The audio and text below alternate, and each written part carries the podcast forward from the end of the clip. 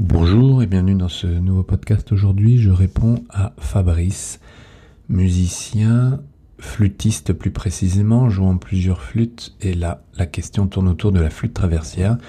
Donc, je réponds à, la question. J'ai de manière chronique ou ponctuelle la majeure partie des symptômes décrits dans la vidéo. Donc, euh, hmm, disons que je vais me concentrer sur la question plus précisément. De manière chronique, tremblement et gestes involontaires. D'ailleurs, moins enjouant que dans la vie courante. Et la deuxième question par laquelle je commencerai, de manière ponctuelle, comme en ce moment, tendinite permanente du coude droit après avoir joué, mal au cou. Ma question précise actuelle, comment résorber cette tendinite permanente du coude droit Même lorsque je ne joue pas de flûte traversière pendant plusieurs jours, la douleur est encore persistante, bien présente depuis environ un mois.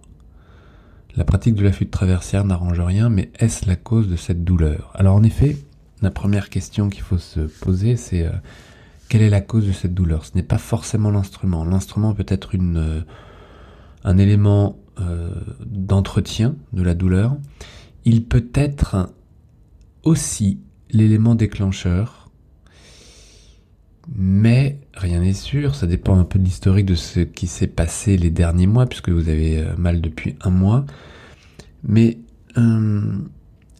la flûte peut être l'élément déclencheur avec par exemple euh, une préparation particulière, un jeu un peu plus intense, une recherche, une période un peu fatigante. Et je vais rentrer dans les détails de qu'est-ce qui pourrait provoquer ça à droite à la flûte. Mais en tous les cas, si euh, la flûte entretient la problématique, ce qui est certain, surtout si vous êtes droitier, c'est que dans votre vie quotidienne, tout ce que vous faites avec votre main peut entretenir largement une problématique au niveau du coude. Et après, on parle d'un côté chronique. Alors vous, ce n'est pas le cas, c'est ponctuel, c'est depuis un mois, mais il ne faudrait pas que ça dure davantage. Alors parlons d'abord de la flûte. Ensuite, je parlerai de euh, votre dynamique dans votre quotidien et ensuite de ces histoires de tremblement et de gestes involontaires. Voilà, dans l'ordre. Donc, euh, à la flûte, la dynamique de, de la main droite, elle est assez particulière. Je vais euh, commencer par euh, le coude, pour parler ensuite de la main et ensuite de l'épaule. Le coude, lui, est très fléchi. C'est une de ses caractéristiques et ça a des conséquences, un petit peu comme la main gauche du violoniste. La flûte euh, le coude du flûtiste est très fléchi et ça peut créer une tension. Si le coude reste un petit peu figé, des tensions au niveau en effet des... Alors vous parlez euh, d'une tendine permanente au niveau du coude, il aurait été euh, intéressant de savoir si c'était au-dessus, en dessous, plus au niveau du bras, derrière, au niveau du triceps ou alors donc, euh, donc euh, voilà, fléchisseur ou extenseur du coude, euh, et parfois même les deux, au-dessus et en dessous, et c'est possible de se faire mal à deux endroits différents, deux endroits de muscles antagonistes, parce que souvent on pense que c'est plutôt les fléchisseurs ou les extenseurs, mais les deux peuvent se fatiguer simultanément. Alors, je vais répondre aux deux, imaginons que ce soit dessus ou dessous.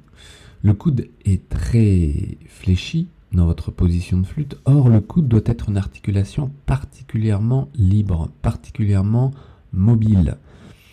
Euh, ça, c'est une des caractéristiques du coude et c'est d'ailleurs la raison pour laquelle on n'a souvent pas de problème associé au coude euh, relative à son articulation, mais plutôt aux insertions musculaires, aux tendons des muscles euh, qui viennent soit de qui sont dans l'avant-bras et qui soit participent à la flexion-extension du poignet ou soit à la flexion-extension des doigts. Mais très souvent, c'est les fléchisseurs, les extenseurs des doigts qui travaillent trop parce que justement les stabilisateurs du poignet, fléchisseurs et extenseurs, ne travaillent pas assez. Donc la mobilité du coude qui peut créer une tension et qui surajoute probablement euh, la fatigue de ce coude euh, est lié à sa position très fermée. Et là, il n'y a pas tellement d'autre solution que de penser, parce que vous êtes en ce qu'on appelle en chaîne fermée, c'est-à-dire que vos deux mains sur la flûte, votre flûte sur vos lèvres et euh, votre ceinture scapulaire, vos épaules, vos omoplates, tout ça en chaîne fermée, vous n'avez pas de mouvement libérateur. Dès que vous jouez, vous êtes en chaîne fermée. Ce n'est pas comme un pianiste ou un guitariste qui appuie sur une corde ou sur une touche et qui la relâche et qui alterne avec d'autres doigts. Vous, vous alternez avec votre doigt, mais votre position de base est en chaîne fermée. Et ça, c'est euh, du coup euh, un risque de rester trop serré dans vos articulations, particulièrement au niveau du coude droit qui est très fermé en flexion. Mais finalement, le plus important, c'est peut-être euh, la manière dont vous utilisez votre main droite. Et je ne parle pas tellement des doigts, mais plus particulièrement du poignet, de l'avant-bras du poignet et du pouce. J'ai une devise que j'ai euh, développée finalement et qui fonctionne très très très bien, c'est que le pouce droit pousse, le pouce pousse. Il pousse la flûte plutôt que de supporter la flûte. C'est-à-dire que euh, très souvent, les flûtistes soutiennent la flûte avec leur pouce. Alors il y a un réveil qui sonne, ce n'est pas moi. Donc euh, le pouce soutient la flûte vers de bas en haut. Or le pouce droit pousse la flûte vers l'avant, sachant que l'index gauche sert de pivot pour que la flûte soit plaquée contre vos lèvres. Et ça c'est très important parce que ça explique des tensions au niveau de la nuque, au niveau du cou. Alors attendez, je vais aller éteindre ce téléphone parce que je pense que ça va durer. Voilà, c'est mieux comme ça. Et si euh, le pouce ne pousse pas, et eh bien du coup, la flûte n'est pas plaquée contre les lèvres grâce au pivot de l'index gauche, mais c'est plutôt les lèvres qui vont aller chercher la flûte, d'où cette projection de la tête en avant, d'où cette tension qui peut apparaître au niveau du cou, de la gorge, très gênant, mais également au niveau de la nuque, parce que la tête penchée en avant crée des tensions évidentes au niveau de euh, cette musculature postérieure de la nuque. Mais pire encore, c'est que cette tête projetée vers l'avant a une conséquence directe, mécanique, automatique sur le fait de projeter les deux omoplates vers l'arrière. Et alors là, ça explique beaucoup de choses. la main portée dans l'espace, sur une flûte ou dans votre quotidien, doit être portée par cette ceinture scapulaire, vos épaules. Et vos épaules, si elles sont mal utilisé, en tous les cas avec une tendance à être projeté vers l'arrière, comme d'ailleurs le conseil de nombreuses personnes, tiens-toi droit, tire tes épaules en arrière et en bas, eh bien euh, ce port d'épaule ne favorise pas du tout et n'est pas du tout physiologique par rapport au portée du bras dans l'espace. Le port de vos 3 kg de bras de chaque côté est lourd, et si ce n'est pas optimisé à la racine, ça a deux conséquences, c'est que même plus que ça, c'est que euh, évidemment, ça crée des tensions de nouveau au niveau de la nuque, donc tête projetée vers l'avant, épaule tirée vers l'arrière, crée des tensions au niveau de la nuque. Ensuite, le port du bras dans l'espace est plus lourd, ça met des tensions euh, dans cette musculature entre les deux omoplates, et ça crée ensuite des euh, possibles tremblements, c'est-à-dire un manque de stabilité, parce que les tremblements, il y a plein de manières de, de diagnostics par rapport à ces notions de tremblement, euh, qu'il faudrait d'ailleurs euh, différencier. Euh, mais ce qui est certain, c'est qu'un manque de stabilité au niveau de la racine, au niveau de la ceinture scapulaire, propose au membre supérieur dans sa fonction de tous les jours, et je réponds déjà à la deuxième question, eh bien, des gestes éventuellement mal coordonnés, donc ces gestes involontaires, et des tremblements, surtout si vous avez déjà fait le point et c'est ce qu'il faut faire en réalité avec un neurologue pour vérifier toute autre problématique. Mais très souvent, euh, les réponses sont nulles de ce côté-là, c'est-à-dire qu'il n'y a pas d'alerte et que le port de cette ceinture scapulaire favorise ces genres de gestes involontaires et de tremblements au niveau de l'extrémité, c'est-à-dire de la main. Donc, ce pouce qui pousse a de nombreuses conséquences sur le flûtiste. Et c'est pour ça que j'insiste dessus. Et que si le pouce supporte plutôt que de le pousser, eh bien il y a tout cet enchaînement de l'index qui ne joue pas son rôle de pivot, les lèvres vont chercher vers l'avant la flûte, la tête est projetée vers l'avant, les épaules sont tirées vers l'arrière, des tensions se créent au niveau de la nuque, de la gorge, de cette région interscapulaire. Les bras ne sont pas optimisés, le port des bras est fatigant, les doigts compensent, et ça explique également euh, que ces doigts fatiguent et que la musculature des doigts vient s'insérer pour les fléchisseurs au niveau du coude, mais sous le coude, et concernant les extenseurs, sur le dessus du coude. Donc, quelle que soit la fatigue, que ce soit davantage les fléchisseurs, les extenseurs, et ça, ça dépendra ensuite de votre technique de doigts, c'est-à-dire avec votre tendance à rester des doigts très bas et d'appuyer un peu plus sur la flûte en étant un peu crispé sur vos, touches, vos clés, pardon, et, euh, d'être un peu euh, euh, de fatigable au niveau des fléchisseurs, ou au contraire d'avoir une, tendance à bien relever les doigts pour bien articuler et pour voilà, faire bien ce geste, et une fatigue des extenseurs. Donc ça, ça dépend. Mais voilà, à peu près ce que je pourrais dire sur ce bras droit et qu'ensuite, une fois que l'inflammation est présente, eh bien évidemment, si vous retournez sur votre instrument dans les mêmes conditions, évidemment que euh, vous vous fatiguez à nouveau et vous réinflammez cette, euh, cette tendon, ces tendons. Alors on parle de tendinopathie plutôt, c'est vraiment euh, une inflammation, ce que vous appelez tendinite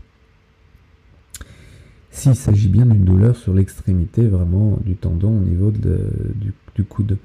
Et puis, euh, ça explique aussi que dans votre quotidien, si vous utilisez les mêmes tendances sans avoir le pouce qui pousse, dans votre quotidien, le fait de, de, de, si vous êtes droitier, hein, d'autant plus de prendre tout ce que vous prenez chaque jour, de tourner une clé dans la serrure, de d'appuyer sur une poignée, de boire un verre simplement, de se brosser les dents, de euh, se maquiller pour les femmes, de, voilà toutes les activités un petit peu en force précise ou d'endurance ou de répétitivité, ça peut fatiguer, surtout si le système n'est pas là. Et vous auriez intérêt, parce que finalement si vous faites 5 heures de flûte c'est déjà énorme, mais vous faites en tous les cas bien plus dans votre quotidien en additionnant toutes les petites choses de votre quotidien.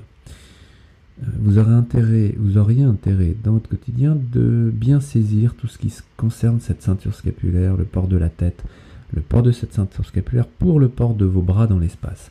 Et c'est la raison pour laquelle j'ai détaillé tout ça dans les ateliers. Euh, j'ai rassemblé tous les ateliers. Vous avez accès à tout en, un seul euh, module pour que vous puissiez avoir un aperçu général parce que je ne crois pas généralement, c'est ce que je rencontre en vous rencontrant, c'est ce que vous me présentez en tous les cas, que ce n'est pas généralement un seul élément de tout cela, ce n'est pas uniquement vos épaules, ce n'est pas uniquement votre tête, ce n'est pas uniquement votre instrument, c'est aussi votre quotidien, les gestes de la vie de tous les jours, et ce n'est pas uniquement la respiration ou euh, l'état d'esprit qui va travailler de manière un peu intensive, un peu trop forte. C'est généralement l'ensemble de tout ça. Et c'est pour ça que dans les ateliers, je les ai ouverts tous en même temps pour que vous puissiez aller euh, regarder, écouter et suivre les ateliers qui concernent aussi bien les épaules que la main, que ceux du pouce, que ceux de la respiration, que ceux euh, du dos, puisque c'est en rassemblant toutes ces, informations que vous allez pouvoir comprendre le système. Vous avez accès également à tout ce qui concerne l'anatomie, donc l'anatomie de la main, l'anatomie du pouce, l'anatomie euh, de la ceinture scapulaire, très importante, l'anatomie de euh, la respiration, parce que la respiration, vous en tant que l'autiste, tout ça se mêle. Et vous allez voir que euh, vous avez aussi intérêt vis-à-vis de votre gestion du débit d'air, de votre respiration, d'utiliser correctement cette ceinture scapulaire. Donc ce que je peux vous suggérer, c'est de suivre ces ateliers, évidemment, je les ai faits pour ça, euh, pour éviter de passer des heures et des heures à chercher et de trouver directement des réponses, sachant que euh, un mois, ça suffit. Le signal d'alarme est déjà bien lancé. Il ne s'agit pas d'ailleurs d'arrêter euh, de jouer, parce que finalement c'est ce que font les musiciens au bout d'un moment, mais plutôt euh, ni, de tout remettre sur la main gauche parce que c'est elle qui risque de se fatiguer, mais plutôt de changer cette dynamique d'épaule, tête, nuque, cou, pouce dans votre technique et dans votre quotidien pour trouver ces solutions et vous sentir de nouveau plus confortable. Et je ne, je, ne serais pas étonné que ces tremblements passent et que ces gestes involontaires passent. Mais là, encore une fois, euh, il s'agirait de faire le point plus précisément parce que les informations que vous m'avez données ne sont pas suffisantes. Euh, essayez ça déjà et euh, expérimentez tous ces ateliers, toutes ces vidéos et on en reparle d'ici 15 jours, 3 semaines après l'intégration de toutes ces données. Je vous souhaite une bonne journée, à très bientôt.